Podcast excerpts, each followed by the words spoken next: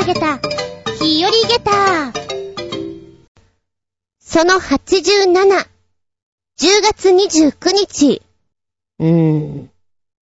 なんだろう。え、それはどういうことなんだろうか。って、ちょっと思う瞬間ありますよね、心の中で。今ね、えっ、ー、と、加圧体験トレーニングっていうのに4回行ってたんですよ。で、まあ、良かったので、このまま継続しようかなと思って受付でいろいろ手続きをしていたんです。その時の手続きをしていたあんちゃんのお手手がですね、爪が長い。え、なんで？結構綺麗な手していて。なんで爪が長いの？なんだろう。え、実は、女装する？え、な、なになんだろう。すっごい気になって、考えられるべきことは、ピコーンあれなんですよね。でもその時って全部の指行くかな？で、パッと見たら、右手は伸びていて、左は伸びていない。ああ、そういうこと？ね、右手だけ5本全部伸びてる。ものすごく気になっちゃって、聞いていいかな、どうしようかな、なんて思いながら。まあ、通常だったら聞かないと思うんですよ。だけど、結構その受付のあんちゃんが不慣れなのか、もたもたしていてね、暇だなーって思いながらも、暇暇ついでにちょっとね、聞いてみたんです。そしたら、あ、やっぱそっかちょっと安心と思ったのが、もしかして、バンドとかやってますか？って聞いたんです。そしたら、あそうなんですあの、やってて、明日も下北沢に行って、あの、弾き語りとかしてくるんですそっちかと思って。あー、なんかね、爪の、ちょっと感じから言って、ピック代わりにしてるのかなって思ったんです。でも、初めて全部の指やってる人見ましたよと思って。で、前に私が、ちょっと、舞台でね、ご一緒していてお手伝いしていたのが、まあ、皆さんご存知の方多いと思いますけど、ドリフターズの高木ブーさんだったんですけども、あの方は、ウクレレをされます。で、親指と小指だけ伸ばしてたんですよ。で、その時に時代劇をやっていたんですけど、えぇ、ー、親指と小指が、爪が、爪が爪がって思って、その時は聞けなかったんですね。ただ、まあ思うに、そうだなっていうのは後で分かったんですけれども、そっかと思って。その、ちょっと魔女のように伸ばしたのは、うん、そっちの趣味でもなく、なんだか知んないけど、ハロウィーンのためでもなく、ライブのためだったんだねっていうか弾き語りなんだ。はい、弾き語りですアコースティックギターかみたいな感じで、ちょっとびっくりしてしまったんですよね。なんかさ、こう、もしかしたら左手を見たら、ね、弦を押さえる人ってちょっと指が硬かったりするとか、豆ができてたりって言うじゃないですか。左手みたいな、左手みたいなってずっと思いながら、ちょっと原因をね、知りたくて。ええー、なんか分かったから安心しました。あんちゃん曰く、あの、聞いてもらえるととっても説明しやすいから助かるんです。そうじゃないと僕、あの、どういう人かなと思われてるのかと、ちょっと心配でって言ってて、そっか、それもそれで大変なんだなと思って。うーん。まあまあ、あの、ね、弾き語りとか路上でやるんだったら風邪ひかないように頑張ってね、みたいな話をしつつ終えたんですけど、面白いあんちゃんだなと思いました。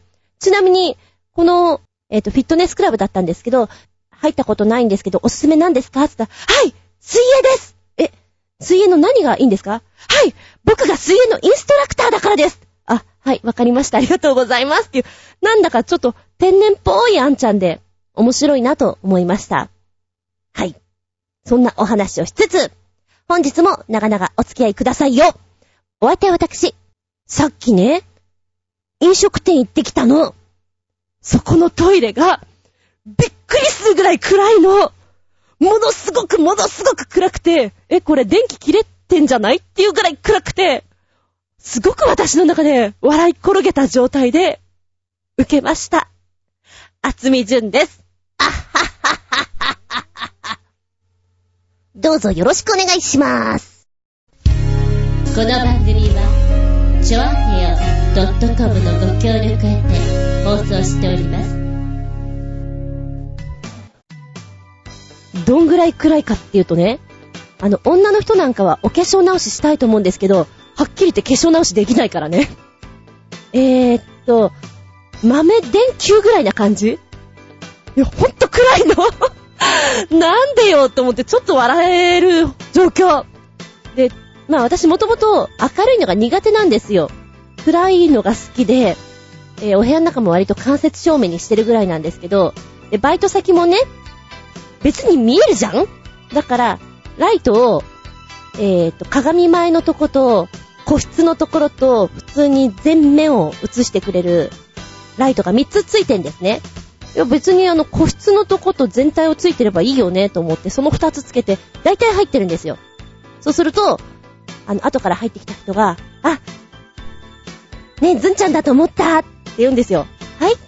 あずんちゃん入ってると、電気がいつも暗いから、ね、明るいの嫌いなんでしょ？って言われて、え、ちょっと待って、なんかそれすっごい偏見のような気がするなと思いながら、眩しいから嫌いなのであって、あと若干、ケチケチプーなので、節電って思って消してることが多いんです。たとえ外でもな。と思ってね。うわぁ、なんか誤解されてる気がするけど、まあしょうがないか。なんて思う瞬間があってね。なんかトイレつながりだからまあ話してやれと思って話してますけど。まあね、だからあんまりお店とかでさ、ギラギラしているところ行くと、えー、なんか明るい。眩しいよ。ちょっとドキドキしちゃうよ。眩しい。眩しいよ。って思っちゃいます。まあ、ちなみに、あの、私の知り合いで、もともと銀座で働かれてた方なんですけど、本当にね、吸血鬼みたいな方がいらっしゃってて、眩しいのダメなんですって。こう、外に出るときにはサングラスに帽子に手袋して、肌は絶対こう、太陽にさらさず、夜でももう、こうサングラスするんだみたいな人で、私お会いしたことがないんですけど、その方にお会いする方はみんな、なんか魔女とか吸血鬼みたいだった。で、しかも、あの、あだ名が、アダムスって呼んでるんですよ。アダムスがねって。どうよそれとか思いながら、まあ、本人すごくかっこいいんですよ。えーとね、宝塚の方みたいに背がスラッと高くて、お声もそっち系なので、あ、なんか、宝ジェンヌみたいだなって思いながら、眩しいの苦手なんて私と一緒じゃんみたいな。あ、おまけに猫好きも私と一緒じゃんとか思いながらね。うん。皆さん眩しいの大丈夫？なんか、薄暗い方がちょっと集中できるからいいな。お芝居でも何でもね、お仕事でもね、やる気が出る感じで。えー、っと、今いるバイト先が、震災があったじゃないですか。その後にこう節電しましょうっていうので、今まで有線とか流していたのを一切止めて、えー、冷房とかもね、ちょっと抑え気味にしてっていうことをやっていたら、すごい電気代が変わったらしいんですよ。そして、その金額を見たときに、上の方がニヤッと笑ったらしいんですね。で、その後に、もう、ね、電気は元に戻ったんですけれども、やっぱり節電状態が続いていて、夏場にはちょっとね、ライトを落とすみたいなとこがあったんですよ。あ、なんか、いいね。昼休みにライト消えてると落ち着くねみんなって私は思ってました。なんかね、集中力を保つために私は暗くした方がいいんじゃないかと思って、私がお稽古の時によく使う、あ、ちょっとみんな集中力ないかなって思った時には完全暗転します。全部電気消して、よしっていう風にやったりすることがあります。この間、それちっちゃい子にやったら、怖いって言われました。怖くないよー。ねえ、楽しもうねなんてな。そんな話。メッセージタイム。はい、最初のお便りです。コージアットワークさん、メッセージ、お邪魔します。いらっしゃいませ。拾っちゃいました。子猫です。日曜日の誰もいない工業地帯で走り寄ってきました。ミケトラの、そりゃもう可愛い子猫です。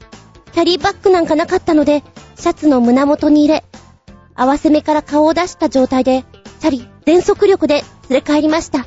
でも、この子すんごく気が強くて、食い意地が張ってます。先住猫を威嚇して、ご飯を死ぬほど食べてます。お腹が膨らんでいるので、もしや腹膜炎？と思い、病院に連れて行ったら、ただの食べ過ぎでした。現在、絶賛、里親さん募集中ですでは、5時アットワーク。おー、子猫さん。そりゃ母さん大変だな小さい子はな心配だなでも、ねえ、死ぬほど食べてくれて、気が強くてっていうのはちょっと安心かな。ちょっと笑っちゃったのが、お腹が膨らんでるので大丈夫かなと思ったら食べ過ぎでしたっていう、か、このオチが、ポンポコリンなんやみたいな感じがね。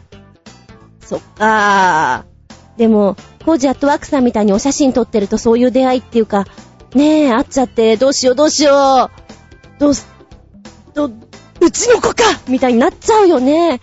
うーん。そっかー。あと、シャツの胸元に入れ、顔を出させてっていうのもね。やるね、これはね。私も何度か。何もないどうする？じゃあ腹に入れとけ、みたいな。私その状態で小島に行ったことがありますね。すみません、ミルクみたいな。こう、ちょっと出てきちゃう子がいる。ミルクくださいみたいな。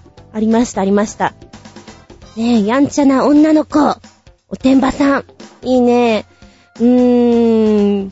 なんか、コジアットワークさんのところってすぐに里親さん見つかってる感じがするから、大丈夫なんじゃないかなと思いますけど、ちょっと私も周り聞いてみますね。猫いらんかえ、猫いらんかえって。なんかしょっちゅうやってる気がするんですけど、やってみます。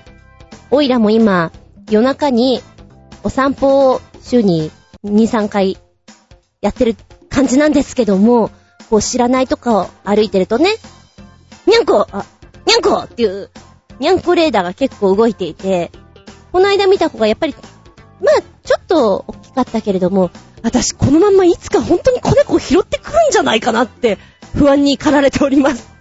だって見たら、連れて帰っちゃうもんな、これな。今度からご飯持ち歩こうかなって本当に思っちゃうぐらいです。いやいやいやいや。これ以上増えたら大変ですけどね。うん。育児頑張ってね、お母さん。お母さんも風邪とかひかないでね。先中猫さんと仲良くなるといいな。はい、ありがとうございます。はい、続いて新潟県のキラキラヨッピーくん。メッセージ。ずんこしゃん、こんにちバブバブ。さて、話題も似合うので、ディズニー映画などでおなじみのプリンセスたちや、赤ずきんちゃんなどの、パッピーに締めくくられた物語の、その後の写真が発表されましたよ。皆さん、あんまり幸せそうに見えませんね。かっこ笑い。それではごきげんよう。バブブブブブブブブブ。パッピー？ハッピーってことだね。パッピー、ちょっと受けました。はい、見てきたよ。これはね、普通に笑える感じで、面白い。えー、これがもともと、イギリスのデイリーメールの6日付の記事に、カナダを拠点に活動する女性カメラマンがですね、ディーナさん、えー、題名、ボーリンプリンセス、落ちたプリンセスと題した一連の作品が掲載されたそうです。ディズニー映画の中でハッピーエンドを迎えまして、めでたしめでたしとなることありますよね。大体がそうです。その後どうなったの？を想像した写真がこれなんです。ねえ、白雪姫ってあの後どうなったの？シンデレラは？赤ずきんちゃんは？アリエルはどうなったの？ポカホンタスは？っていう感じで、ディズニー映画と言われてこう、ポーンと浮かんでくる人たち、いますよね。その人たちが出てくるんですよ。これはじっくり見ながら、ほうほうほうほう、はっはっはっはって笑い転げちゃいたい感じです。じっくり見たいです。あ、例えば、ラプンツェル。ねえ、あの、ロングヘアーですよ。病気で自慢の髪を失ったラプンツェル。それから、アルコール依存症になってしまったシンデレラ？メタボになった赤ずきんちゃん？うーん、みんな不幸せそうね。白雪姫も、王子様そんなのんびりしてて、大変そうね、生活。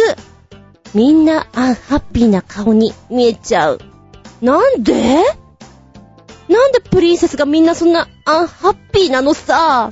いうことに対して、プリンセスだけど、彼女たちも普通の人たちと同じように現実の生活において、いろんな悩みを抱えてるんだよと。それを写真を通してね、人生って多くの困難があるじゃない。おとぎ話みたいに。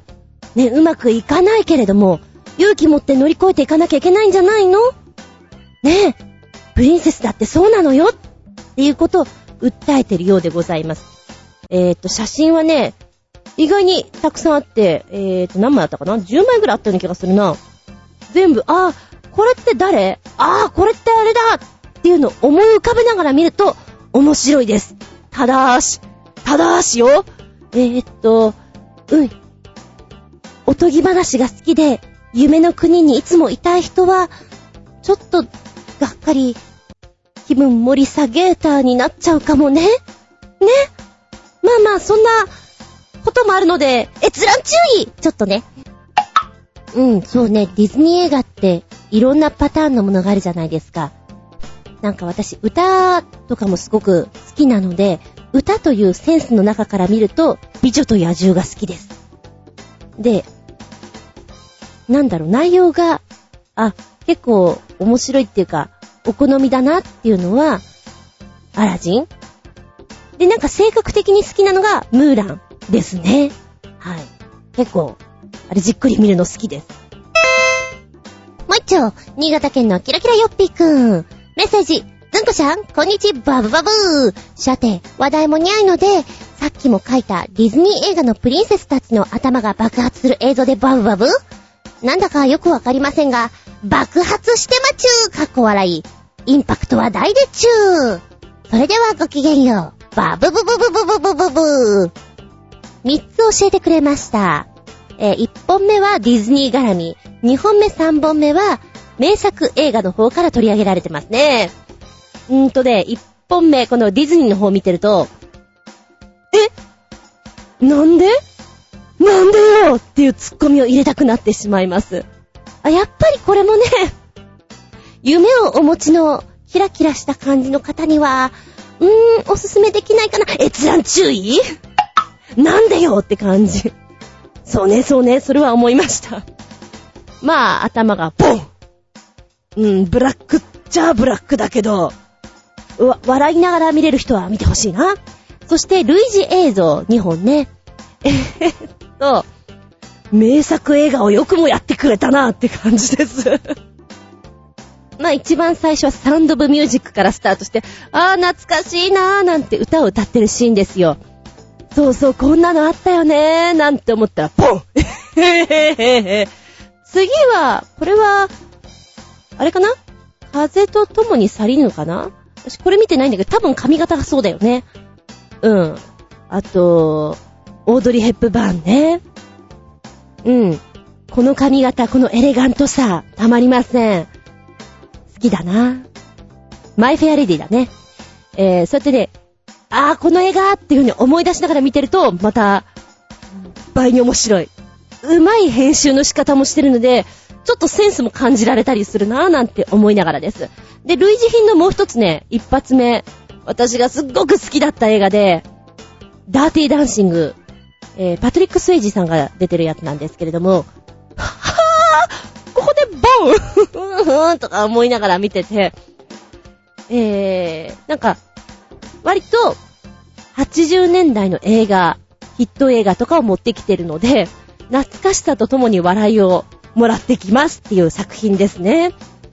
あ、来るぞそろそろボン来るぞはい、来たあ、ドッカンになったとか、思いながら見ていただけるのが一番楽しい方法じゃないかと思います。ただし、うーん、まあ、確かにブラックはブラックなんで、けしからんプンプンって思っちゃう人は見ちゃダメよ。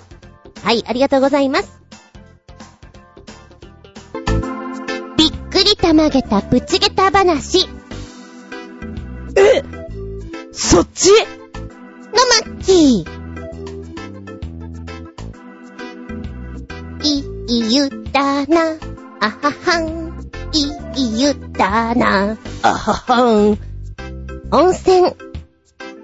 スーパー銭湯。ああ、大好きです。よく行きます。多分来週も、いや、正確には今週末も、行ってることでしょう。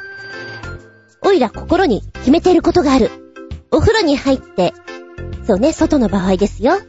飲み物は、コーヒー牛乳と決めております。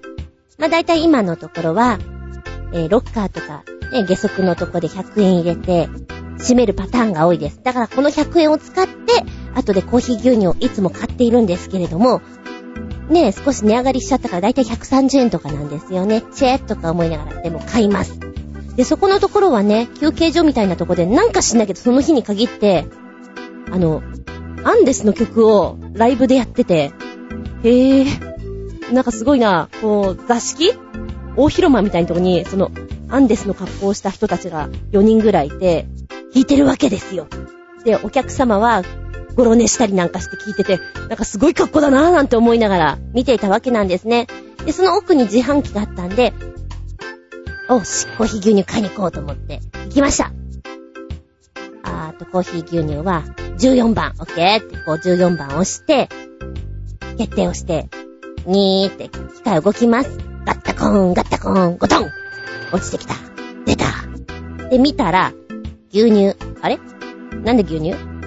あれ ?14 番押したよね？あれ？おって思いながら、まあね、今ほら、こう演奏中だから、とりあえずすぐこの場を出た方がいいかななんて思いながら、いやいやいや、私いつも風呂上がりはコーヒー牛乳って決めてるのに、なんで？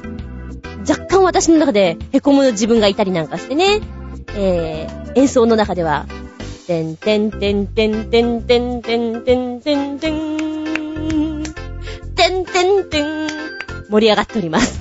はい、盛り上がってる中私は、ずしーんとなんか、ブルーな気分になりつつ、その牛乳を、ひしと握りしめ、えー、フロントの方に行ったんですね。で、フロントの方に、ちょっと椅子とかがあったりして、そこにまた、みんなご家族さんとか座ったりできるんです。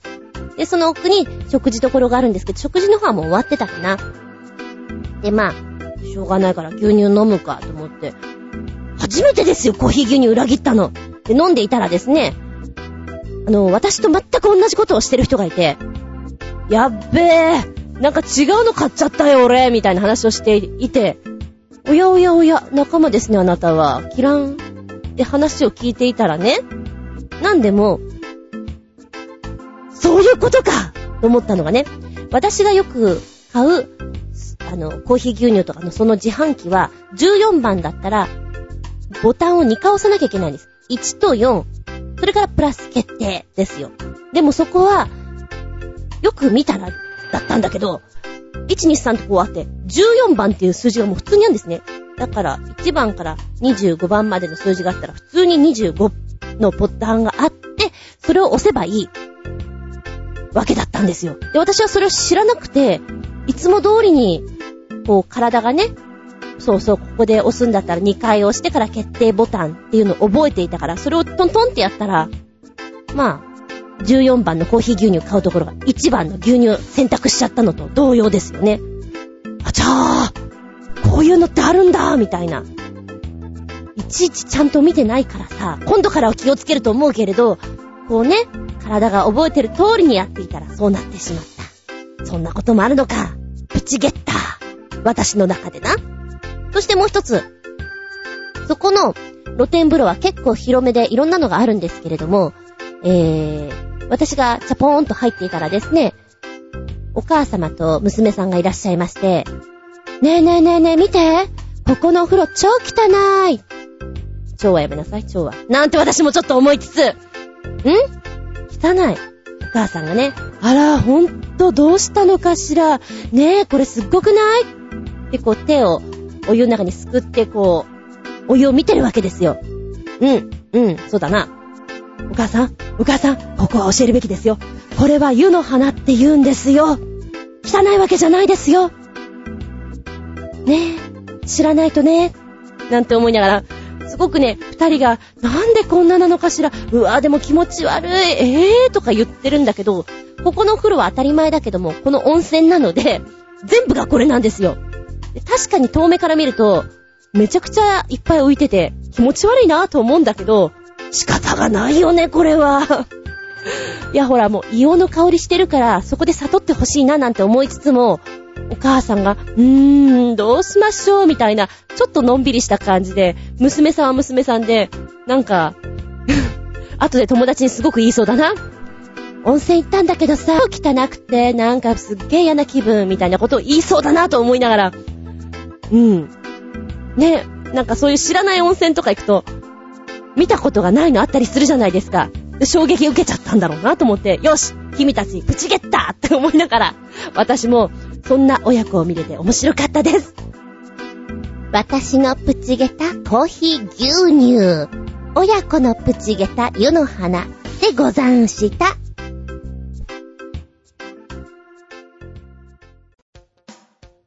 はい、お便りの続きいきますよ。新潟県のキラキラヨッピーくん。メッセージ。ずんこちゃん、こんにちバブバブ。さて、世界最小かはわかりませんが、こんな狭い家いいですね。ちゃんとキッチンやシャワースペース、トイレもあるし、理想的でちゅう。それではごきげんよう。バブブブブブブブブブブブはい。見てきた見てきた。いいね。これすっごい面白いね。はい。今日お届けしますのは、アーティスト兼建築家、ゼイ・シェーファーさんのご自宅です。いやー、思ってた以上に、小さいというか、ぬくもりがあるというか、なんでしょうね。いいですね、この空間ね。うわー、何ですか？広さは、おー、2.7坪あるということ、意外にあるような感じですね。えーなんでも、この狭い中にも、キッチン、トイレ、シャワー、屋根裏部屋もあって、ベッドルームもあるという。いやー、これは、どの匠が作ったんですかってご本人ですかいやいやいやいや、すごいじゃないですか。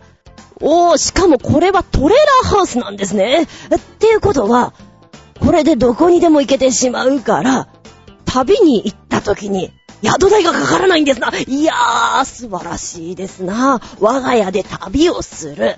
いやいやいやいや。で、この布団、布団？ベッドですな。あベッドもふっかふかの、ふわふわ。この狭さがまた落ち着けるっていうんですかね。いやー、あなたもどうですか？これは快適快適。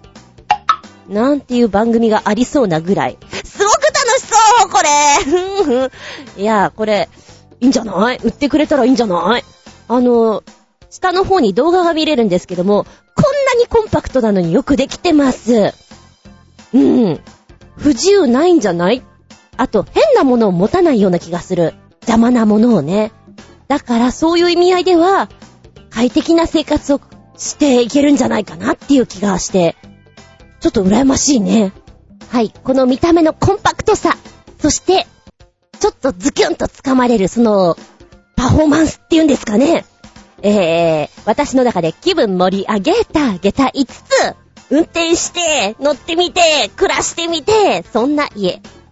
どうですか ?2.7 坪。うーんって背伸びとかできるかな？どうかな？はい、ありがとうございます。おー、イエーあ、家とかけてるから。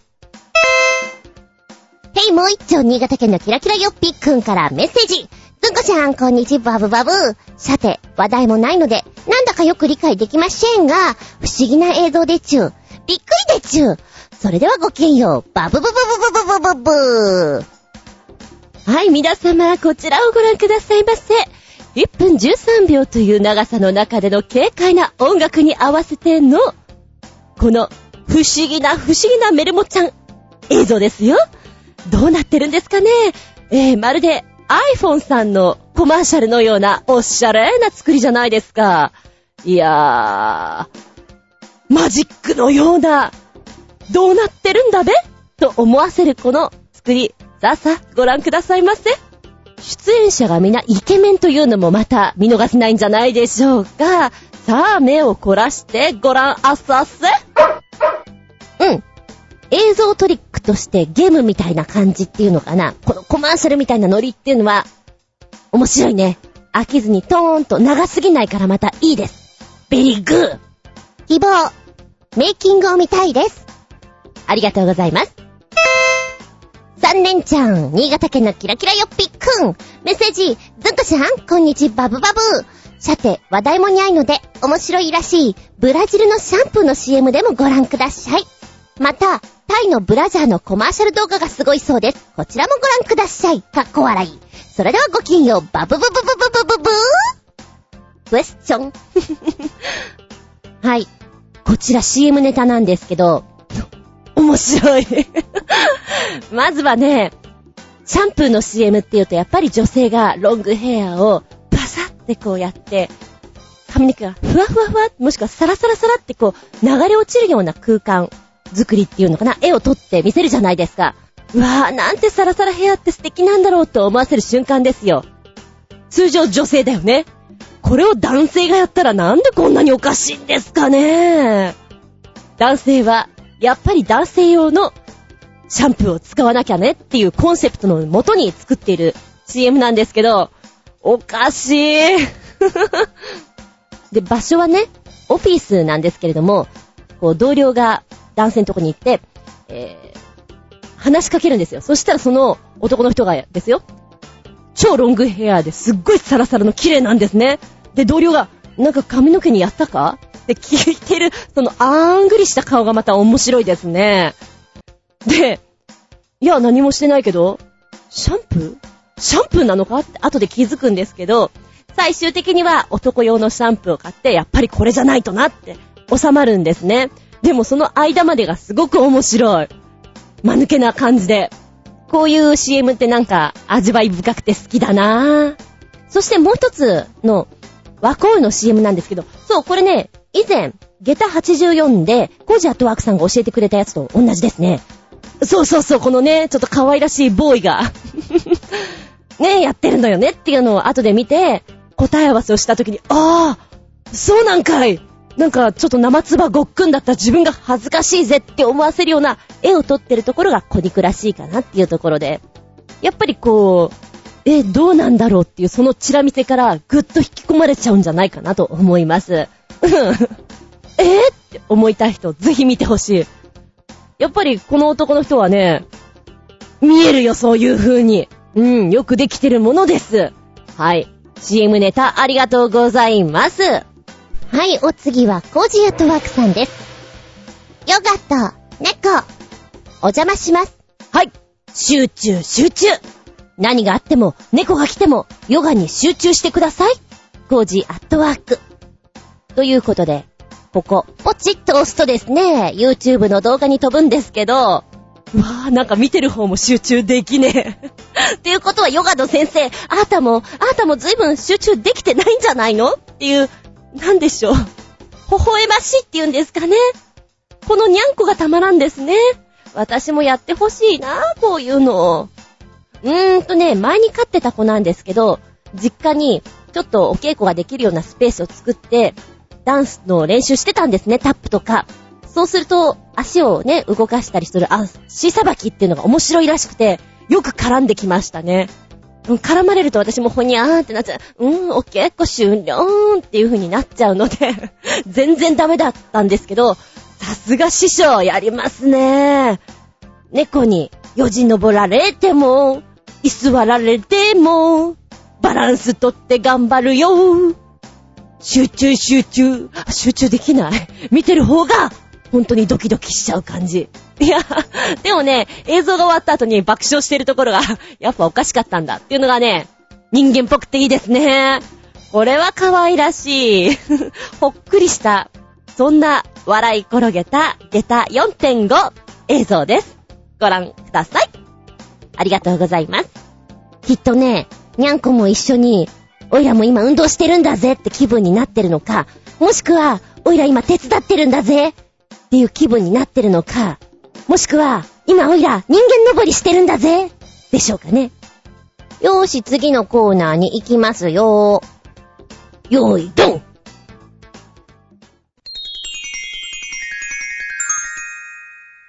シスピンアウトタイムはい、今回のテーマは、2013、見てみておいらの仮装だよということで、ハロウィンにちなんでの、いや、しなくてもいいのよ。今年だったらこれやってみよっかなみたいなお話をしていきたいなと思います。ちなみにですね、R25 の中にトレンド、ハロウィンコスプレの傾向と対策なんていうのがあったりして、ちょちょいっともらってきたんだけど、どんなこと書いてあんのかなと思ってね、サクッと見てみたんですよ。まあ、R25 ですから男性向けですよね。男性がハロウィンに関してやるとしたら、人気コスチュームはこれなんだよ。ベスト 5! ナンバー 5! 動物やキャラクターの着ぐるみ。ナンバー 4! 進撃の巨人の巨人。ナンバー 3! パイレーツ・オブ・カリビアのジャック・スパロー。ナンバー 2! ゾンビ。ナンバー 1! ドラキュラへぇー、そう来るかい。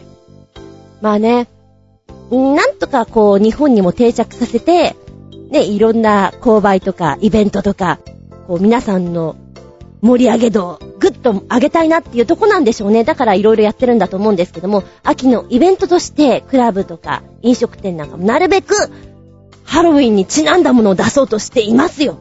そんな中に今売れに売れているのがこの辺ということです。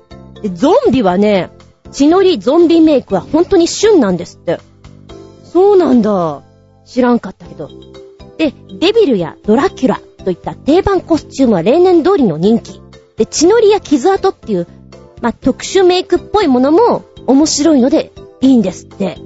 え、中でも人気なのが、今年多数の映画が公開されたゾンビメイク。ボロボロの服をまとったオーソドックスなゾンビのコスチューム。ゾンビの警官、ゾンビの医者といった具合に、あの、遊べるじゃないですか。その辺がまたいいんですって。でさ、今、ハロウィンにちなんでパレードをやっていたりするところがあるんですよね。えー、街を挙げて、そういうノリになってコスプレっていうかその仮装してるとお安く入れたりするアトラクションとかあったりしてさ、盛り上げてんなぁと思うんだけど、ちなみに私はね、2013年、仮装と言われた時に、まあ、やっぱり、日本だったらよ、まあ、世界で見てもいいんだけど、なるべくその旬に合ったもので行った方が面白いのかなということで、だいたいそういうのを選ぶときは映画かドラマか、ね、その辺から行きたいですよ。アニメのなんかとか。そう考えると、見てないんだけど、アマちゃんのところから、アマさんとか それって、それって仮想かな？あとは、うーん、今私どうしても、ウォーキングデッドっていうゾンビドラマを見ているので、そういうゾンビものをやりたいなと思っちゃうんだけど、その中に出てくる、ごめんね、見てない人はわかんないだろうけど、ミショーンっていう役があるんですよ。え、黒人さんなんだけど、刀を持っていて強い女性なんですね。で、ゾンビを2体引き連れて行って、首輪をつけていて、かっこいい、なんかちょっと寡黙な女性なんですけども、この人とかドレッドヘアでちょっとかっこいいな、みたいな。ドレッドヘア、まあ、そんな感じですよ。うん。やるんだったらそういうの、こう、やってみると面白そうだなと。やった感があるじゃん？あとは、えー、お子ちゃまとか、パッとこう、喜びそうな感じで着ぐるみたいで、えー、私が今年ちょっと良かったなと思うのは、うさびっちのキレネンコさん。で、さらに面白いとこでいくと、えー、うさびっちとかの人形を用意して、それを乗っけた上で自分があの、何？ヒレネンコさんのメカネンコさんとかになるときっと面白いんじゃないかななんて思って勝手に想像しております。うーん。で、人にやらせる分だと言ったら、男性だったらきっと倍返しのあの人とか、それから、アマちゃんから出てきる、あの、クネオさんだっけ？ああいう人とかの格好させると面白いんじゃないかなと思います。もうちょっとポピュラーだったらね、きっとジブリさんの映画の風立ちぬから言っても面白いかなと思うけど、見てる人どうかな少ないような気がするから分かりづらいかなっていうところも選んでみて。で、お笑いの方から行くと、うーん、ね、前田敦子さんの真似をしている、フライングゲットのあの人の あえてあの人の方の真似をするとか、真似っていうか、格好するとか、今でしょう。でもちょっと分かりづらいよね。若干モノマネ入るけど、みたいな。まあまあ、そんな感じで。えー、そうね。お金をかけてやるんだったら私はウォーキングデッドのミッションをやります。楽しそうです。うん。はい、ここでメッセージ。コージアトワークさん。お邪魔します。やっぱり私が仮想でなりたいものは吸血鬼なんです。吸血鬼とターミネーターの仮装は過去に何度かやったことがありますが、最近は映画などの吸血鬼もいろんなパターンがあるので、悩むところ。もっとも最近の吸血鬼は見たところ普通の人間っていうのが多くて、あれじゃあ仮装にならないかなどうせやるなら、顔に縫い目を何本も入れて、カラーコンタクトで左右の目の色を変えて、ストラップ付きの黒の革ジャケットとパンツに長い付け爪くらいはやんないといけないかな。ああ、でもこの格好だと電車には乗れないかも。どうせ仮装するなら、いっそ特殊メイクが必要なあたりまでと思うのですが、ずんこさんはいかがですか？その通り！特殊メイク最高！血のりいいんじゃない？ごめん、私こういうのノリノリな方なんで。やりたい方です。やりたがり屋さんですね。そうね、でもなんかこれ聞いてるとフランケンシュタインって感じがするんだけど、まあまあまあまあ、あの、ね、ドラキュラさんもいっぱいいるからね。面白いんじゃないかなとは思いますけれど。へえ、やっぱり、なりたいものは同じラインにあったりするんですね。うん。そうだね。あえて男の子とかだったら、あのー、魔法使いのハリーポッターとか多分多かったと思うんですよ、ちょい前はね。あえてよ。ゲゲゲの鬼太郎で行けと。とりあえずカツラかぶってさ、なんか目玉乗っけときなよ。ちゃんちゃんこ羽織って下駄でカランコロン行ってくんなよ。って思っちゃう。あと女の子、一緒に付き添うんだったら、猫娘。とりあえず借り上げにしとこうか。なんて思ったら面白くない？なんかそういうの妄想するのが楽しいんだけどね。あーでも、やっぱりドラキュラだと、クラシックタイプの方がかっこいいね。髪の毛撫でつけている状態の、あの、本当にオールドタイプなクラシックなやつが私はいいなと思います。はい。想像するとおかしいわ。ありがとうございます。はい、そしてもう一丁、えー、ブログの方からナッチンシャン、ハロウィン。なんか定着しているようで定着していないようで、うん。クリスマスとかよりはいまいち盛り上がりがないよね。仮装とかする人っているのだろうかって思うけど。そんな我が家は仮装の予定はありません。ネタ提供できなくてごめんね。いいんですよ。いや、日本はまだ少ないと思います。ただ、クラブだったり飲食店が盛り上げようと頑張って躍起になってるところではあると思います。でもね、この間、そう、この間、電車内で、代々木公園に向かう電車かなんかで、ゾンビのフラッシュモブをやったらしいです。フラッシュモブ面白そうだね。みんなでいきなりゾンビが乗り込んでくるみたいな。これは10月6日にあったらしいです。電車でゾン えー、あとゾンビウォーキングとかね、なんか新宿とかでもあったみたいなんですけど、いろいろやってんだね。だから盛り上げようとはしてるんだね。でもまだちょっとやっぱり、ねえ、仏教のお国ですから、ちょっと、ちょっと入りづらいかなとは思います。頑張ってますよ、アトラクションなんかでは。とりあえずスイーツなんかパンプキンもの頑張ってるもんね。パンプキンパイは美味しいわ。よく仮装してるとお値段少し安く入れますとか、なんか一杯タダではい、あの、お飲みいただけますとか、そういうサービスもやってたりしますものね。場所は華やぐと思います。うん。でね、今さっき楽天さんの方見たら、ちょっと売れてるのが、えっ、ー、と、映画のテッドってありました。悪態をつくぬいぐるみなんですけど、日本では有吉さんが声当ててましたね。あのテッドが着ぐるみになってるやつとかね、売れてるみたいです。5280円。あと、アイアンマンマスク、4180円とかね。そうね、まあ、変わりネタなんでしょうね。あと、よく見かけるのが、アニマル顔の顔だけのスーツっていうのあれ、馬はよく見るんだよね。私の知り合いは馬持ってたし、サークルの、隣のサークルの人かななんかイベントの時にはいつも馬を被ってました。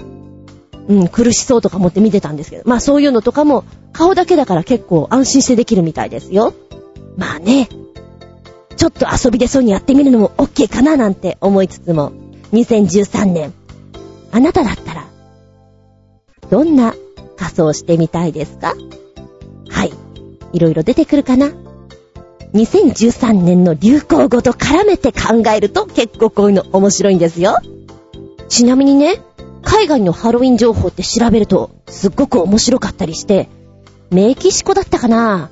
メキシコでは、あの、霊がお墓のとこに戻ってきてくれるっていう印象があって、みんなでパーティーをしましょうっていう感じらしいんですよ。だからお墓のところでみんなで飲み食いしてワイワイドンチャカドンチャカして、悲しむとかじゃなくてみんなでワイワイしようっていう路線みたいです。飲めや歌えや、さあさあさあって感じみたいですね。あとはね、世界中から自称魔女が集まる魔女狩りの街なんていうのがあるみたいです。マサチューセッツ州セーラムは、かつて魔女裁判が行われたことで知られる地なんですけれども、魔女博物館とか魔女の家なんかがいっぱいあるんですって。で、毎年ハロウィンの時期になると、ゴーストツアーとか魔女裁判の再現なんかをやっていて、イベント盛りだくさんになるらしいですね。こういうのとかね。うーん、あとは、これもすごいよ。世界遺産にも登録されている、ポルトガルの、えー、ボーラ歴史地区。中世を思わせる建造物が多く残ってんですけど、街全体が博物館化されてます。でもって、多くの人が集まってくるので、有名なのが世界遺産に登録されているエボラ大聖堂の中にある人骨堂。壁や柱にはびっしりと約5000体の人骨が埋め込まれたという空間なんです。まあね、ペストや戦争で亡くなった人々のものなんですけども、死を恐れるなという教えに由来して、そこにいるっていうことなんでしょうね。ちょっとやっぱり、骨、骨、骨、骨って思うと、人骨堂は、うん、怖いかなって思っちゃうんじゃないかな。まあ結構ハロウィンネタも調べてみると面白いので、え、その辺もちょっとコツコツブログの方に上げてみたいななんて思っております。さあ、2013年。今からでも間に合っちゃうよ。あなたも仮装してみたら？ねえ、楽しんじゃないの？ありがとうございます。お便りいくよ。はい、新潟県のキラキラよっぴーくん。メッセージ。ずんこちゃん、こんにちは、バブバブ。さて、話題もないので、なんだかよくわかりませんが、世界一高いトイレットペーパーだとか。それなら、僕ちゃんのおむつも純金のにしてもらいたいでっちゅう。履きたいでっちゅう、かっこ笑い。それではごきんよう。バブブブブブブブブ高いトイレットペーパー？世界一高いってどんだけふわふわ？はい、来たよ。もったいなくて老けだーい世界一高級な黄金のトイレットペーパー。お値段なんと、いくらだと思う？高いって言われて。高いって言われて、一つ？うん。いや、私は普通に、2、300円も超えるところからもう高いなと思うけれど、違うもんね。黄金ですから。ワンロール。ワンロール !1! 億えーんなんだって？なんだって？なんだって？なんだって？すげえな。今画像で見ると、バカだなって思える。こんなの作っちゃってもう、バカだな、もう。えー、っと、こちらの商品は、なんと22カラットの金でできた世界一高級トイレットペーパー。お値段なんと、ワンロール。約1億3500万円意味わかんない。で、オーダーすると、シャンパンとともに個人的に手で届けてくれるとか。ああ、業者を通さずに、直接お客様の元にこちらでございますっていう風にお届けくださいますのね。ああ、製品説明の欄には、使うごとに金粉が床に落ち、お尻にも金の、ああ、金の白片がこびりついて、洗練された気分になれると、いうことらしい。えー、えー、っと、うん。まあ、要するに拭くたんびにこう、ポロポロ落ちるし、お尻にもなんかキラキラキラキラついちゃうんでしょ？なんか嫌やなって思う人は、使えないよね。私嫌だな。かゆくなりそうだよね、しかもね。なんかね、前にネットで黄金トイレっていうのを見たことがあるなと思って、ちょっと今検索したんですよ。6000万黄金トイレ。えー、こちらが時価6000万の金のトイレなんですけど、現在もあるのかな？香川県のうたつにあるというものらしいんですけれども、えー、世界のトイレ館の中に、世界のチントイレ、メトイレが大集結していると。その目玉としてゴールド便器とゴールドスリッパがあるという、こちらにぜひこのトイレットペーパーを用意してみたらどうだろうか。あ、でも今現在これはやってないのか？閉館してしまったのか？なんか人が入っていなくて閉館みたいなことをちょっと書いてあるな。どうなのかな？でも、あれよね、上海万博で日本が展示した黄金トイレっていうのも話題になったんでしょ？ねえ、そういう時みたいな、イベントの時にこういう黄金のトイレットペーパーを、うん、使うと、さらにお値段というか、貼りますけど、華やかさは増すんじゃないでしょうか。バカだなぁとは思いますけれど、ええ、ええ。そうね。うん。うんうん。なんと馬鹿げた。下駄、5つだな。絶対いらないもん。もらってもうる、ほんと嬉しくない。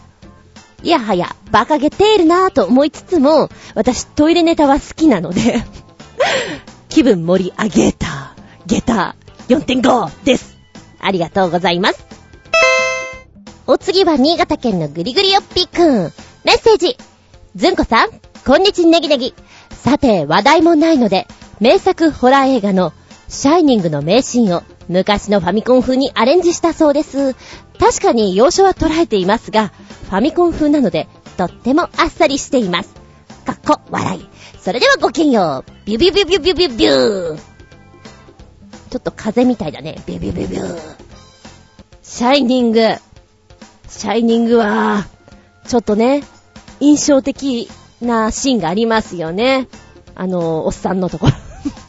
おっさんって言っちゃ悪いけれど、衝撃的だなって私の中では思います。なんでしょうね、ファミコン風にすると、ふぅ、なんか一瞬にして、ゲーム感がこう満載になった。でも、ある意味、こう、何、無表情じゃないけど、さっぱりしすぎてて怖いなっていう印象があって。なんだろう、これ、とか思いつつね、見てしまいます。で、あの、ねやっつけたりするところ、切り込んだりするところが、ザシュザシュジャツジャスってうまく言えてない。こう、ナイフっていうの包丁みたいなこう、切りつけてるところが、なんか乱暴っちゃ乱暴だけど、ファミコンだとこんな感じかな、みたいな。そういうのを思い出しから見てましたね。あと、映画どんなだったっけ？みたいな。あんまり覚えてなくて、あの、おっさんのところとかは覚えてんだけど、うん。そこそこに怖かったような印象もあるんですけどね。キングさん好きなんで、もうちょっと印象深いかなと思ったんですけど、結構忘れてるもんですね。あー、ちょっとシャイニングの、この、ウィキペディアで見たらなんか思い出したいろいろ思い出してきたよそうか、そうか。シャイニングは1980年に制作されたホラー映画です。スティーブン・キングのね、原作の小説をスタンリー・キューブリックが映画化したものになるんですけれども、やっぱり話の内容が、あ、スティーブン・キングだなーっていう、小説家が出てくるあたりがキングだなーなんて思っちゃいますけど、ちょいと曰く付きのホテルがございます。雪が積もる冬にはですね、閉鎖されます。この冬季の間に、管理人としてやってきたのが小説家志望のジャック。で、前の曰く付きっていう理由がですね、このホテルは以前の管理人であるチャールズ・グレイディが孤独に心を苛まれた挙句、家族を斧で惨殺し、自分も自殺したという、そういう物件なんだと言ってます。えー、そんなことは全く気にしないジャックなんですけども、妻のウェンディと一人息子のダニーと一緒に住み始めるんですね。この場所で様々な超常現象が起きてくるという、そういう内容になってるんですけども、有名な映像、まあ、ジャックが、ちょっと狂気じみちゃって、しまうところがあるんですけれども そこのところで、映画の象徴とも言える、うーん、なんでしょうかね、顔があるんですね。このジャックの。その顔を撮るために、2秒間ほどのシーンなんですよ。だけどこれ見るとね、キューブリックさんは、2秒程度のシーンを2週間かけて190以上のテイクを費やし、撮ったそうです。で、この舞台となるオーバールックホテルの外観として使用されたのは、えー、現在、あるみたいですね。ティンバーラインロッジというのがアメリカ、オレゴン州にあるみたいです。へー、ちょっとこういうのも見るとね、またシャイニングを別の視点から見てみたいなぁなんて思ってみたりもしますけれども、うん、ファミコンのシャイニングと、本物のシャイニングと見比べてみていただけたら面白いんじゃございませんでしょうか。さらにね、私ほんとスティーブン・キングが好きなんですけども、好きな作品は、まあいろいろあれども、ショーシャンクの空にというグッとくるシーンが、トム・ハンクスが出てました。あの映画があるんですけど、これ舞台化するんですよ。え、舞台でやるってどういうこと？あれは難しくないかい？あとほら、人種問題的なものが出てくるでしょ？どうやって表現すんの？動乱？動乱で塗るの？なんて思うとね、うまくできるのかな？ーなんて思ったりして、あの壮大な空間を作るのはやっぱり映画じゃないと難しいんじゃないかな？まあ私はもともと本の方で入ったんですけども、映画はよくできてるなと本当に思いました。なのでね、どうなるのかな？なんて思いつつ、東京は池袋にありますサンシャイン劇場で、この舞台やるそうで、えー、あんまり大きくない小屋なんですよ。ここでやるにはちょっと作品が壮大すぎません？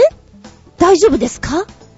なんて思いながら、そういえば私昔、スタンドバイミーを見たときに、ここで見たような気がちょっとだけするな。どうだったかな？なんて思い出したりもしました。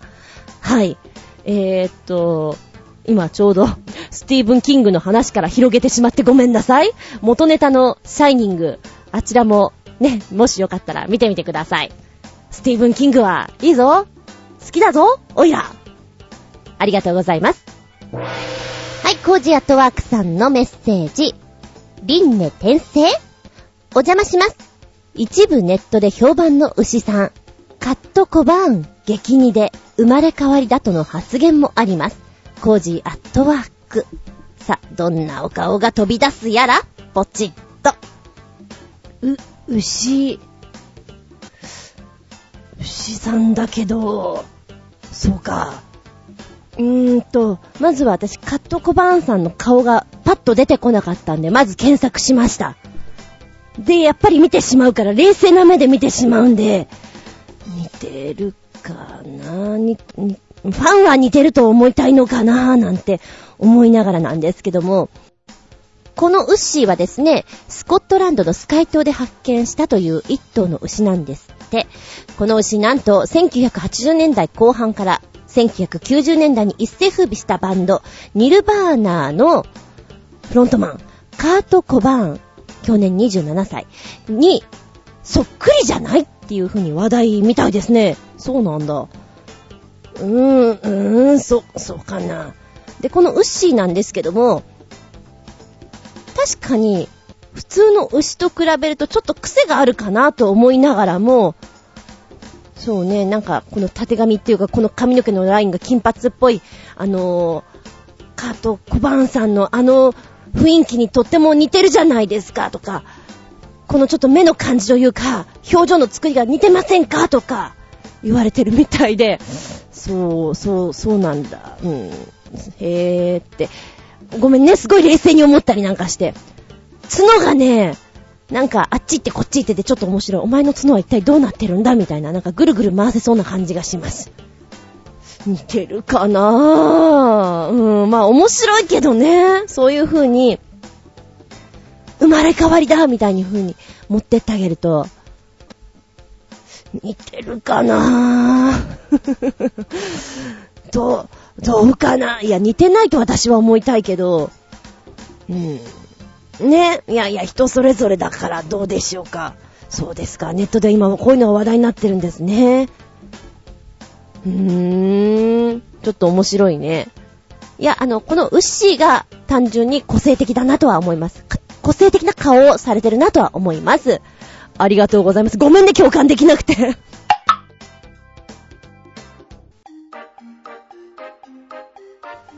見たら動画。はい、ずいぶん前のやつですけれども、ちょっと前に放送できなかったんで。新潟県のキラキラよっぴーくん。メッセージ、ずんこさん、こんにちは、バブバブ。今回は僕ちゃんが担当することになりました。よろしくでちゅう。さてさて、短編猫アニメシリーズのご紹介ですが、サイモンズキャットです。サイモンズキャットは、イギリスのアニメーターサイモンズ氏が、自身の飼い猫をネタに制作、YouTube 上に発表して大人気となっているアニメシリーズでちゅよ。セリフとかはないので、誰が見ても楽しめまちゅち、どこから見てもいいでちゅそれではごきんよう、バチュバチュバー はい、こちらでたっぷりあるんですよ。たっぷりあって、まあ、一本が一分ちょいかな。ふわっと見れる。で、やっぱり日本の、例えば、箱入り猫とか、ああいうのとは違って、ああ、外国の人が描いたにゃんこのアニメだなっていう感じはとってもします。でもやっぱり、ほわんと暖かくなる感じがするので、うんうん。今度はブログの方にこれをちょいちょい載せていこうかななんて思っております。サイモンズキャット。いくつか見たんですけどね、全体的に、あ、ここ好きだなっていうところはやっぱり見つけられるんですよね。うん。まあよかったら見てみてください。見たら動画。猫つながりでもう一丁、新潟県のキラキラよっぴーくん。メッセージ。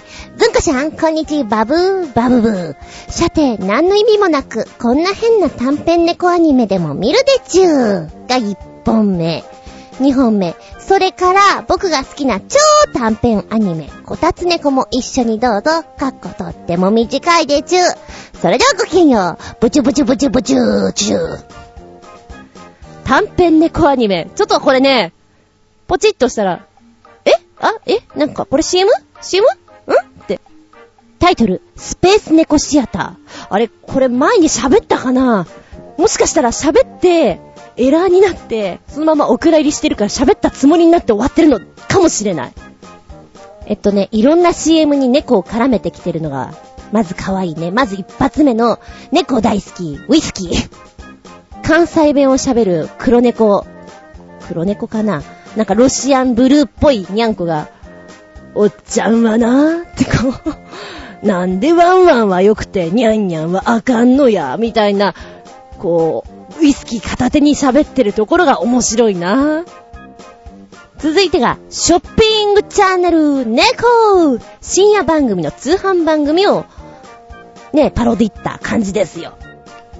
なんかよくよく聞いてるとバカなこと言ってるなっていうのがね、微笑ましい。あとは、商品名は、にゃにゃにゃみん A。これを飲んで元気発達みたいなね、やつとか。映画の、こう予告編をパロディってるやつは結構バカだな。面白いよ。さらさら見れます。よかったらどうぞ。そして、えー、超短編アニメ、こたつ猫。あるあるあるあるあるって感じで、2本ですね、こたつ猫1と2がありまして、えーどちらも40秒前後ですかね。短っって感じなんだけど、わかるよねーって冬場はこうなるよ。今こたつを出してないお家って多いと思うんですよ。でも、こたつの魔力はすごいよ、あれは本当に根っこが生える。なるべく出さないようにと思って、まだ出してないんです。うちはね。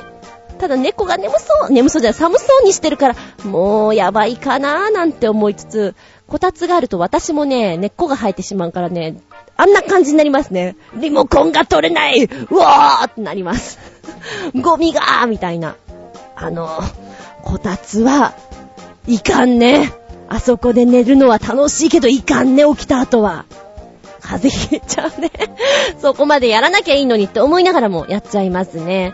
はい。えー今回は猫でこつながりで3本ですね。お暇があったら、見たら動画ありがとうございます。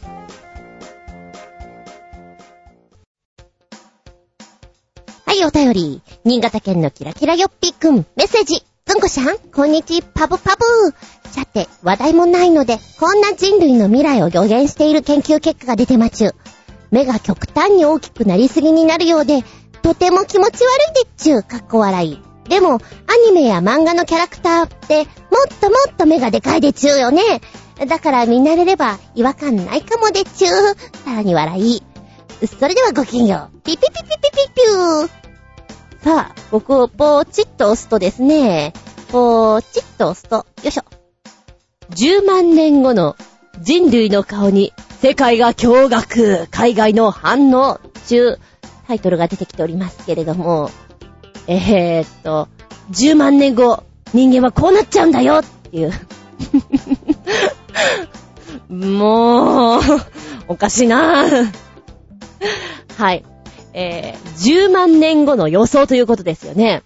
研究者であり、アーティストである方なんですけども、これは、ニコレイ・ラム氏アメリカのね、ワシントン大学でコンピューターゲノミクスを専門にしている方、アラン博士と共に2万年後、10万年後の人類の顔を予測してるんですって、その顔を CG で制作したっていう妄想です。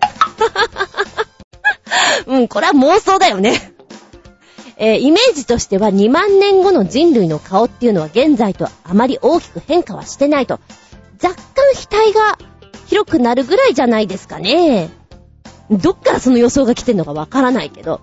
だけど、10万年後になると、人類は地球以外の惑星にどんどん出ているはずだろうと。これによってその顔、大きく変化するよね。変化のポイントはこのぐらいあるんだっていうふうに言ってます。まず一つ目、地球よりも太陽から遠い惑星に住むようになった人類は、きっと薄暗い環境に対応するために目が現在よりも大きくなるんだよ。二つ目、脳は現在よりも大きくなる。だから、これに合わせて頭部も現在より大きくなるよね。うん。三つ目、より大きくなった頭部からの熱喪失に対応するため、髪の毛の密度がより高くなる。ふっさふっさよ。はい。そして、四つ目。皮膚の色は有害な紫外線放射から皮膚を保護するため、より濃いものとなるであろうと。そうするとだ、今現在のお顔を写真でパチリと撮って、現在の顔から2万年後にすると、やや目が大きくなって額が少し広がって、こんな感じかなっていう妄想が1枚ありましてさらに、10万年後になって、色黒に少しなりまして、目が、アニメ 大きくなって、っていうのが出ます。で、さらにさらに、これ、どのぐらい ?10 万、え？これいつ？あ、6万年後だ、さっきのね。6万年後の顔だとこのぐらいで、もうね、10万年後になると、これはね、下手な人のアニメのキャラクターだよね。ちょっと、君、下手、書き分け下手だね、みたいな。なんか全部みんな同じ系の顔だけど、大丈夫？ね、大丈夫？っていうような感じです。わー、でもね、バカだな、笑えるな。で、このサイトが面白いのは、この顔が出た時に、アニメかよってね、あの、あのサマーズの三村的な反応があって アニメ？みたいなね。これ俺たちバカにしてんの？とか。目だけ極端に進化しすぎだろう。おかしいだろ。どう考えてもかっこ笑い的な。なんかね、このツッコミが面白いよね。いや、あの、冷静にこれを見ていただきたい 面白いよ。うーん。で、その後に、10万年も経ったら人間間の後輩も進み、それだけで結構な違いになりそうだけどなとかいろいろ書いてあって、目がでっかくなるんでしょこういう目の人って今現在もいるじゃんネットで見たこともあるんだけどっていうんで、え、なになにこれっていうのが、ダーンと載ってんですよ。デカめのキラキラ目なんですね。おかしい、これなんだと思ったら、多分これコスプレをしてるんですよね。コスプレをしていて目を閉じていて、まぶたにアニメのような目を描いてるんですよ。だから目がでかくてキラキラしていて、ちょっと怖い もう何者って感じで怖い。はははは、こんなのがある。これハロウィンとかでやったらなんか、面白そうだね。でも、綺麗どこに作ろうと思ったらそれも作れるんだ。うーん、バカだなぁと思うけど、よくやりましたっていう。なんか、そんな感じのサイトです。もしよかったら見てみて。ちょっと突っ込みどころ満載だから。はい、新潟県のぐりぐりよっぴーくんだよ。メッセージ。ずんこさん、こんにちは、ネギネギ。さて、話題もないので、オンボロ自転車にジェットエンジンを取り付けて走るパープリンアラモード野郎の動画でもご覧ください。ジェットエンジンといっても意外とシンプルです。か？っこ笑い。それではごきげんよう。ジュジュジュジュジュ、ビスボー。ジュジュジュジュジュビスボー。音が面白いね。あの、面白いといえば、パープリンアラモード。かわいいお前の頭はパープリンアラモードなんだよ言ってやりたい いいね。こういう表現ってどっから思いつくのいいね。言いたいな、本当に。はい、こちらサクッとした YouTube の動画なんですけども、うーん、楽しそうにやってるよ。ねこうやってみんなではしゃぐの絶対楽しいよねっていう動画。危なっかしいなと思いながらも、せ、せめて、ヘルメットつけてくれない？おばちゃん、ハラハラしちゃうんだけど、火吹いてるよ？大丈夫？の、私の予想では、派手にこけて笑いながら終わってほしいと思ったぐらい。だけど、まあまあ、派手なこけはなかったです うん。テンション上がってるね。きっとこれが男のロマンなんだね。いい笑顔でさ、一番最初も、はっは !Z バイクはっははって言って、眩しいなぁ、その笑顔は、と思って冷静に見てましたけれど、うん。きっとでも、その、本物に近いおもちゃで遊べる楽しさっていうのはないんだろうなって思って見ておりました。ね、プリン・ア・ラモードさん。ありがとうございます。はい、コージーアットワークさんです。閲覧注意。コーラからのお邪魔します。いろんな動画がループします。さあ、ツアーの始まりだコージーアットワーク。言ってることがわかんないと思いながらも、とりあえずポチッと押して、納得した。そういうことかいつまでも、どこまでもって感じで。なんかね、見ていたら、なんだっけ？一番最初何見てたんだっけ？ポカーンとなってしまう瞬間が何回かあります。え、でで、次何？あ、そうそう、一番最初これだったよね。で、次がこれ。はい、はい、みたいな。でね、どれをとっても、うん。で、どうなんの？ってこう、じーっと見たくなってしまう力を持ってるっていうんですかね。メントスコーラもそうだったし、あ、そうなるんだ。へぇー、みたいな。えー、次の、こう、体を使ってバランス、なんて言ったらいいの？なんかすごい神々しいよ。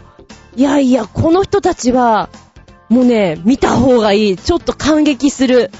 うん、ローマとかギリシャとかのあの神話の中に出てくる方々みたいだもの。肉体美もさることながら、ものすごいバランスだし、これをやるにあたって、相当の訓練をね、してるだろうしって思うと、すごいこれは。もうただの金ピカのあんちゃんたちじゃないよ、これは。うん。だから、なんか、どんどんどんどん見させられていって、何？あ、何？え、え、え、え、え？っていう気分になります。そのなんかちょっと、さまよってしまった感に、びっくりたまげた、己にな、って感じですかね。へぇー。で、この中に、あ、この中？なんかいっぱい見すぎてちょっとわかんないんだけど、違うな、この中じゃない。今のもとい忘れてくれる？はい、消えた。までも、このツアー長いよ。覚悟しないと。え、まだ？え、ま、まだ？まだ、あ、あ、だ、だから閲覧注意かって気づいちゃう自分がいます。はい、ありがとうございます。コーラからの、ほにゃらら。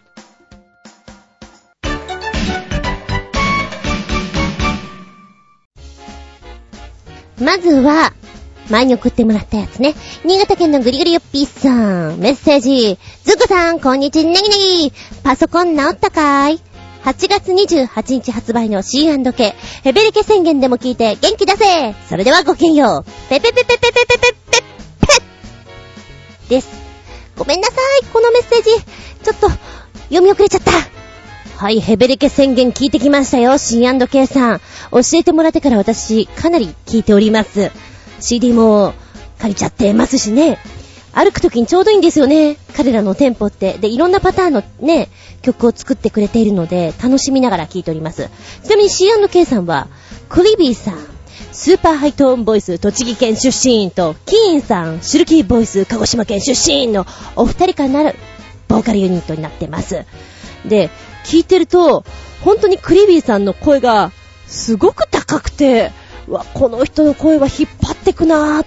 それを支えるかの感じで、キーンさんがぐ、ぐっと入ってくるから、なんか、膨らみが面白いんだよね。うん。で、耳に入ってきた時の、この、サビっていうのがすごくね、いつまでも残る。キーンって入ってくるから、なんか本当に面白いです。今回もなんだかユニークなダンス踊っておりますよ。これ見てると、踊りたくなっちゃうんだよね。絶対撮影面白いよなって思える。いい現場だなって思える。そんな空間づくりです。ギャンブルかな、今回は。で、見てると、中国だよね。香港とかそっち行きたくなってしまう。で、この C&K さんのお二人の表情の作り方が、なんでしょうね。普通に歌うたいさん。歌うたいって言うと変な感じなんだけど、こう、歌をベースにやってる人って、割とかっこいい顔とかをしたがるところを、コミカルな顔するんですよね。お笑いの人たちのような。だからその辺がね、見てて、すっげーって思っちゃう。まあ、ご本人たち曰く、えー、自らをあらゆるカルチャー、音楽であり、ファッションであり、お笑いであり、いろんなジャンルの垣根をぶち壊したいという、ジャンルバスターズだと言ってるそうですね。へえ、そうなんだ。いやー、ヘベレケ宣言、いいよ。パソコン？パソコンはね、多分、ずっと調子悪いんだと思う。騙し騙し。もう保存かけまくり。ですよ。もうそんな感じでやってます。恐る恐る。はい。失礼しました。今後気をつけるでございます。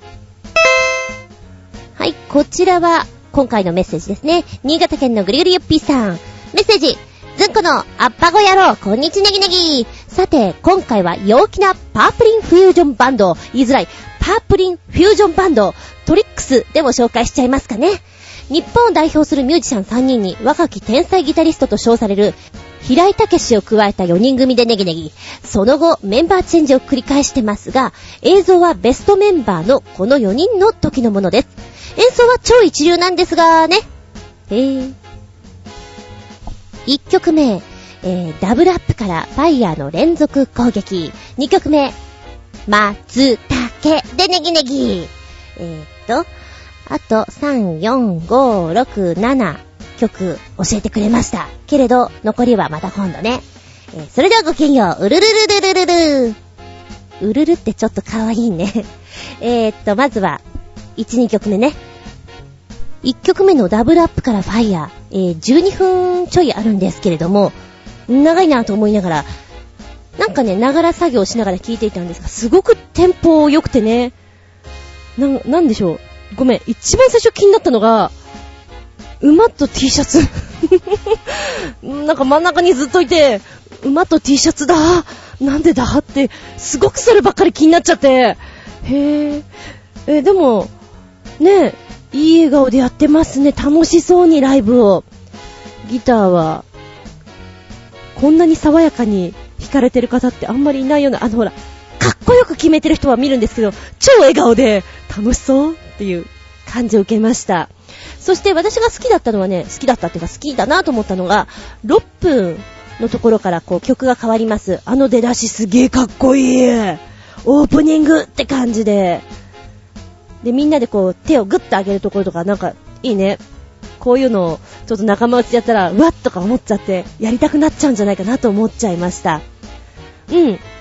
2曲目の松茸の方はね なんか面白いよ。いきなり、よーっていうあの、和から始まってきて、えそっちなのって思って、あんまりない出だしから始まると、なんでしょうね、人間ってこう、予想を裏切られた感じで楽しくなってくるね。で、しかも、全員がちょっとパラパラモードの踊りから入ってくるという。え、演奏じゃなくてそっから？踊っちゃうんだみんなで。うん見せてくれみたいな感じで。楽しそうだね。あの、松茸っていうタイトルも面白いなと思いつつ、動きをじっくり見てしまった感じではあります。こちら4分46秒の曲になってますよ。なんかさりげなく、あの、日本人が、ね、マジックやったりするときの、そういうテイストで使えるなとか思って見ておりました。はい、ありがとうございます。でもなんか平井武さんって、まあ今、ちょうどこれを見た映像が金髪だったからなんだけど、王子様みたいな笑い方をしますね ってちょっと見ておりました。はい、見るとこ違う？えへ。聞くところか。指先見ろってか？そうかもな。こりゃ湿気。はい、こちらは、新潟県のキラキラヨッピーくん取り残し分、メッセージ。ずんこちゃん、こんにちは、バブ。さて、この前のネタメールの続きでちゅう。OK GO の奇抜な PV でちゅよ。面白くないのは容赦なくカットしました。かっこ笑い。それではごきげんよう。ブババブバブブブブー。です。9曲教えてくれました。はい、これ小出しにしてきます。あ、ちょっとずつブログの方に上げてこうかな。うん。1曲目。Do What You Want バージョン2。3分5秒になってますけれども、ちょっと目がチカチカする映像。今までとない、いや、今までと一緒だったら、そんな気になんないかもしれないけど、演奏してる人たちの顔が全く見えないから、これ全員ダンサーでしたって言われたら、うん、そうかいって納得してしまう感じもします。あ、セグウェイ乗ってるしね。あの、映像使いとしては、こう、おもちゃが動いてる感じですかね。で、一生懸命モザイクっていうかそれを見てる感じがします。若干目が痛くなりそうな感じでもありますけれども、あ、見てるとね、いろんな人が出てくるね。ホッピングしてたり、自転車漕いでみたり、うーんと、新体操の人もいたり、空手やってる人もいたりして、いろんな人がちょいちょい出てくるのを見てるのがまた面白い。若干、シルク・ド・ソレイユみたいな感じがしなくもないけど、それを見てるのが面白いです。へぇー。はい。あなたも目チカチカさせてみて。チカチカ。はい、これ前回の取り残し分ですよね。新潟県のぐりぐりよっぴーさんより、えー、聞けば絶対衝撃受ける曲ということで、音楽映像クリエイターの前田純と天才的ボーカリストの柳凪のコンセプトアルバムより、えー、今回は切ない歌、ラストスマイル、聞いてみてください。えっ、と、前回のが、まあ、戦というか、ね、争い。あの中でのストーリー仕立ての曲だったんですけど、今回ガラッと変わって、歌い方もガラッと変わって、うわー、やっぱこれも、このね、映像を見ながら聴いてほしいなって、こういうラストスマイル、まさにそうですよ。一番最後に、このスマイル出してくれてるのがどういう感じで出してくれてるのかという、本当にね、キューンってくる映像です。病院でさ、なんかこう自分にできることってこれだなって分かった時、悟った時のその人の顔で笑えるっていうのはパワーがありますよね。なんかいろいろ考えちゃう。歌詞をずっと目で追っていくと自分の中でイメージが膨らんでいくからすごいなって思っちゃいますね。これは朗読させたいなって思います。はい。ありがとうございます。元気でソング、やる気でソング。やる気出た？かな？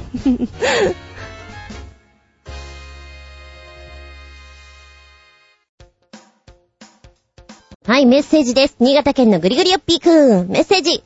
ずんこさん、こんにちは、ネギネギ。さて、話題もないので、どっかのアーティストが描いた変な顔の人々です。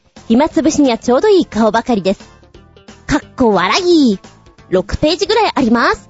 気持ち悪いかなそれではごきげんよう。スカスカスカそうね。えー、っとね、ホラーハウスとか、トリックアートとかの一種のような感じですかね。ずっと見てると、目が疲れてくる。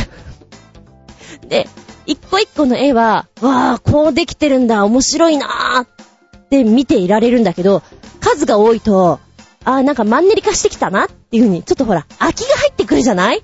だからもったいないなとは思いましたね。うん、多分10枚ぐらい寄り抜きで見た方が、ハイレベルなところで満足できんじゃないかなっていう気がします。こう、あ、これ気持ち悪いなーっていうのと、あ、すっごいユニークだっていうのと、分かれますね。うん、2番戦時来ちゃったよ、みたいなさ。面白いんだけど、ちょっとこれさっき似たのあったじゃん、みたいなね。えー、やっぱ顔の中に何かこう人物がいて何か作業をやってるっていうパターンはとっても多いですね。女の人の顔の中でバレリーナ、首のないバレリーナが踊ってるっていうのは印象的でした。あと、ドナルド・マクドナルドさんがちょっと体が分断されてるんですけど、下からニョキーンって出てきて、なんかちょっと制服っぽいのに身を包んだドナルドさんがまたニョキーンって戻っていく姿とかが面白いなと思いましたね。なんかこう、人間の頭の中ってこんななんじゃないとかさ、本当はこういう仕組みになっていたら面白いよねみたいなのがちょっと、うーん、ブラックタッチで面白いなとは思います。え目がちょっと来るので、のんびり見てくださいね。ありがとうございます。あ、でもそれこそね、ハロウィンにはもってこいかなっていう絵だと思いました。はい、ではコージアットワークさんのメッセージ、お邪魔しまーす。いらっしゃい。日本のものづくりスピリットは廃れていませんでした。という主な例を集めてきました。これね、結構たっぷりなんですよ。どうしようこれ。今日3つぐらいご紹介しようかな。ああ。うん。なんか全部やるのもったいないなっていう感じなんですけど。まず一つ目、怪力マジックハンドを作ってみたちょっと待てなぜそうなった？二つ目、放射性物質で原子力電池を作ってみた。意外とお手軽にできるんですね。三つ目、偽タバコの作り方。ああ、これ、小道具ですね。わかります。うーん。そうね。これは動画でたっぷり見れます。マジックハンドってこう、おもちゃ屋さんとか駄菓子屋さんに売ってたようなのがあるじゃない？今だったら100均とかに売ってるのかな？これをアレンジしてしまって、そこまで、そこまでやったかすげえな、おいこらっていうのが、あの、第一感想っていうんですかね。や、やり、やりすぎ？やりすぎだよ。なあ、みたいな。もうなんか、どうしていいのかわからないみたいな、最後のこの、鍵爪みたいな？ごめん、どうしてもウルヴァリンとか、ウォーズマンが出てくんだけど、あれを思い出しちゃったかな？戦えそうな感じ？世紀末には。まあ、見ながら、なんでよって突っ込んでほしい。すごいよ、でも。よく作ったな。で、えー、作ってる人の手が超綺麗。なんか繊細な手をしてるなっていうのを見ながら思ってました。そして二つ目、放射性物質で原子力電池を作ってみた。なんかこれって、実験？科学の実験的な感じで、ああ、そう、そうなんだ。うん。なんかよくわかんないけど、なんかちんぷんかんぷん歩いて30分だけど、うん、電池作ってる。ね。す、すごい、すごい、すごいよね、先生、これすごい。すごいよ。拍手みんなごめん、よくわかってなくて、なんかすごいのやってるなとは思った。そして三つ目、偽タバコの作り方。これはね、うーん、この人は本当に繊細なものを作れるなぁと思って、もうなんかしなやかーにしなやかーにこう、ティッシュですか？まるまるまるまるしていく姿が、すごいな、この人は、と。小道具屋さんになってしまえと思いましたね。ただし、うん、偽タバコです。見せるだけです。って偽タバコだもの？ねえ。吸ったら大変ですよ。また使ってるものが、割とこう、手に入りやすいもの？お子ちゃまでも作れるものっていうので、うん。夏休みの 自由研究にどうでしょうか？ね、紅茶の葉っぱを最後出がらしにやって、これで、またちょっと味わいをつけていくんだけども、こちらはダージリンで、こちらはセイロンで、こちらはルーボスでやってみましたみたいな。ダメ？なんかそんな風に遊んでみるとかさ。うん。これはね、やっぱり、暇だなーっていう時に、ちょっとぼーっと見てると、なんか一生懸命作ってるところを見ると元気が出てきますよ。3本。もしよかったらこちらも、なんかこれさ、見たら動画の方がいいのかなって思いながら、一個一個しっかりしてるから、な、どう、な、どうよね、こんな、うーんと思いながら、今それでも喋っちゃってんだけどね。はい。えー、コージアットワークさん。これなかなか面白かったです。残り3つのやつも、がっつり、なんか、後半の方がなんかガツンとくるよね。うん。という感じでちょっと見させてもらいました。何が一番気になったか、やっぱり手ですね。手綺麗。はい、そこです。でも、面白かったですよ。はい。びっくりたまげた。それぞれに下駄、いろいろ差し上げたい感じです。偽タバコの作り方、この細かさに下駄5つ。マジックハンドは、なんかどんどんどんどんバージョンアップしていくところで、気分盛り上げた下駄5つってとこでしょうか。え？あ、電池？ごめん、電池よくわかんなくてさ。ねえ、ちんぷん、かんぶん。上下1、2点、0点、なんちゃって。ダメ？ねえ、頭の上にぽよん、ぽよんって、おっきいクエスチョンマーク浮かんじゃうよ。ぽよん、ぽよん。はい。これの、どこかのコメントの中に、こういうのをやっていくのが男のロマンだよな、みたいなことが書いてあって、なんかさっきの自転車で突っ走るやつ？さっきだっけ？そうだね、さっきだよね。えー、それの中に、男のロマンだなってなんかここに通じて、ちょっとリンクして思い出した話でもありました。はい、ありがとうございます。この番組は、ショアヘオ .com のご協力へて放送しております。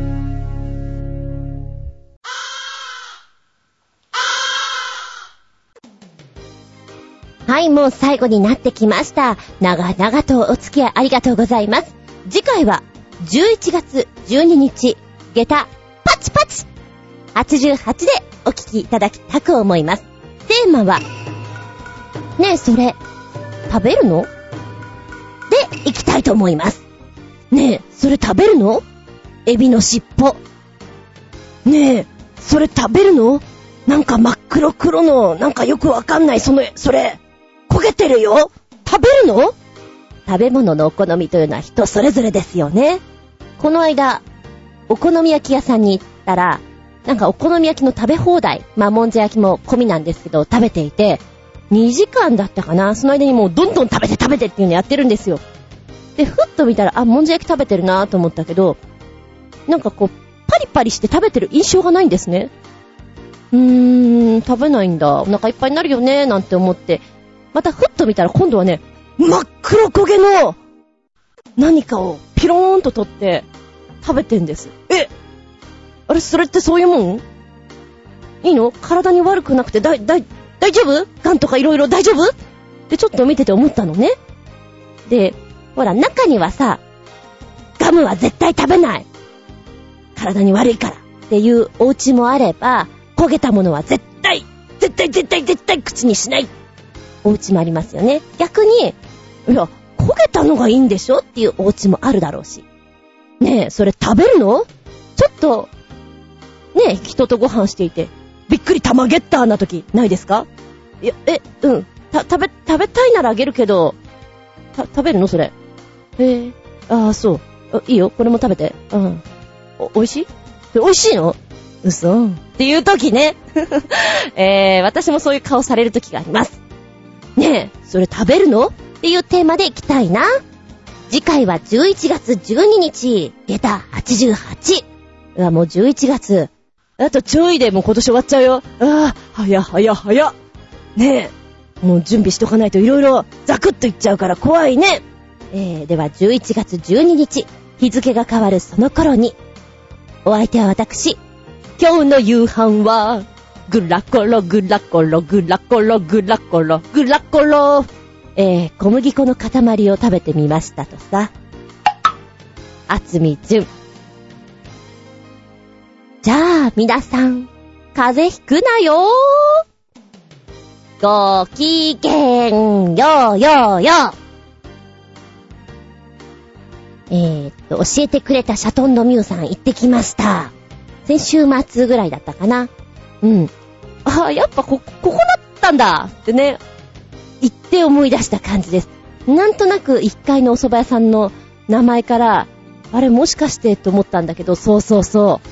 あの、私が銀座で、ね、ちょっとバーテンダー的なことをやっていて、なんちゃって同伴をしていた時に、映画を見た後に、わーい、ご飯だ、美味しいもの食べられるぞーと思っていたら、よし、お蕎麦だって言われて、入ったのが池谷さんです。あれ？焼肉とか、焼肉とか、お寿司とかそういうんじゃないの？あ、お蕎麦も好きじゃ、好きだけど、お肉じゃない、おに、お肉じゃない。ステーキとかじゃないんだ。うん、まあいいけど。で、ちょ、ちょっとね、あの、ほら、他の女の子とか同伴だと、美味しいものを召し上がってる。ね、お肉とか中華とか食べてる方が多い中、なんか私は、その方と行くとお蕎麦屋さんに行く率が高くて、お蕎麦屋さんだ。でも、行って、お蕎麦で揚げたやつとかもらったりなんかして、美味しいは美味しいのよ。なんとなくね、なんとなく、お蕎麦屋さんで同伴っていうのが私の中では、びっくりで、玉ゲッターで、へーと思って。でもこの間、やっぱり池谷さんの上の方にね、シャトンドミューさんあって、ここにあったのしか気づかなかったなーっていうエリアですね。うん。で、えー、結構ね、ギリギリになっちゃったんですよ。6時終了だったんだけども、5時半ぐらいに入って見させてもらったんですけども、カレンダーですので、カレンダーフェアということで、やっぱ一枚一枚見たいじゃないですか。じっくり見たかったので、見ていたんですけれども、個性があって面白い。うん。で、切り絵みたいなのがね、あって、その切り絵の特徴として、ワンちゃんの上にニャンコが乗っかってるんですよ。その絵柄が可愛いなぁと思ってみたり。あと粘土細工みたいな、こう、一個一個作ってあるニャンコがいて、宴会のシーンを作ってあったりしてね、じーっとこういつまでも見ていたいミニチュアなので面白いです。で、カレンダーの作り方も1月はこんな感じ、2月はこんな感じって味わいを出してくれるところもあったり、1枚でドーンとね、大きいので、どうだってこう見せてくれるところもあって。えー、やっぱり長時間いないと全部見るのがね、もったいないなっていう感じはしました。あの、ずいぶん長居させてもらってしまったんですけど、で、聞いたらですね、そこに画家さんっていうかその作家さんも大体一人いらっしゃってくれてるそうなんですね。で、その方とお話なんかしながら、ショップの方なんか見たりなんかして、うん、お茶も出してくれて面白いですね。猫好きさんはたまらないなとは思いました。で、欲しいなと思うと、あれもこれも欲しくなっちゃうので、どうしようどうしよう。じゃとりあえず、この辺とこの辺は、ね、お土産にいいかななんて思ったりして。やっぱお気に入りのやつとか見つかりますもんね。T シャツ待ってさ、ショップの方に、あー、これもちょっと欲しいけど、なんか私買いすぎかい？ねえ、買いすぎだよね。もう場所わかってるから。今は多分ステンドグラスの方やってんじゃないかな。やってるということなんで、まあまた、また行けばいいさ。まあとりあえずこのハガキとこの辺のちょっともらって、おいくら万円ですか？みたいな買ってきましたけれど、うん。あのちょっとした空き時間にでもこう見ていくと、ほっこりした気分になれるなと思ってみましたけれどね。